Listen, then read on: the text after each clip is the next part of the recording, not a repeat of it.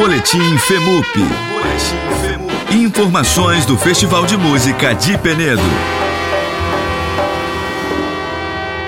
Estamos aqui com Tim Rescala, que é premiado nacionalmente.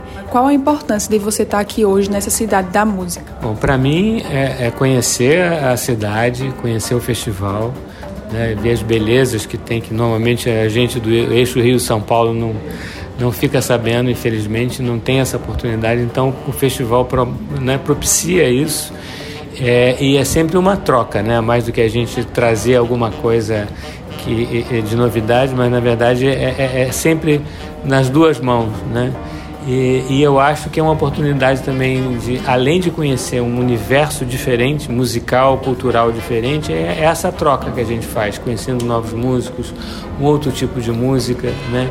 E a cultura, ela se alimenta disso, né? Ela vai se autoalimentando das, das experiências de contrastes que ela propicia, né? as, as misturas que a, a cultura nos propicia e que fazem com que elas perdurem. Né?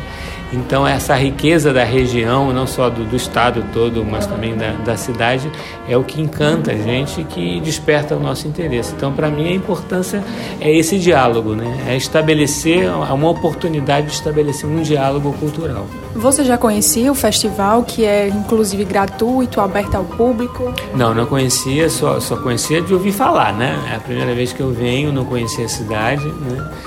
É, e sa saúdo muito, assim, elogio muito a realização dele e espero que ele perdure.